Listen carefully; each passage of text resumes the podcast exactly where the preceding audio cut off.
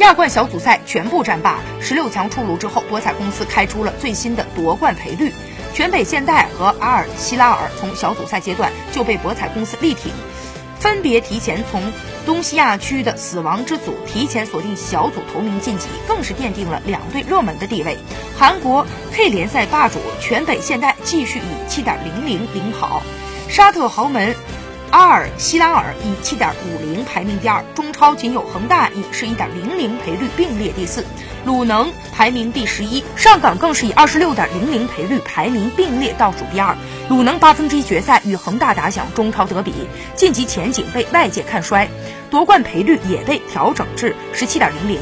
单独排在第十一位。从夺冠赔率当中也不难看出，恒大的晋级希望远大于鲁能。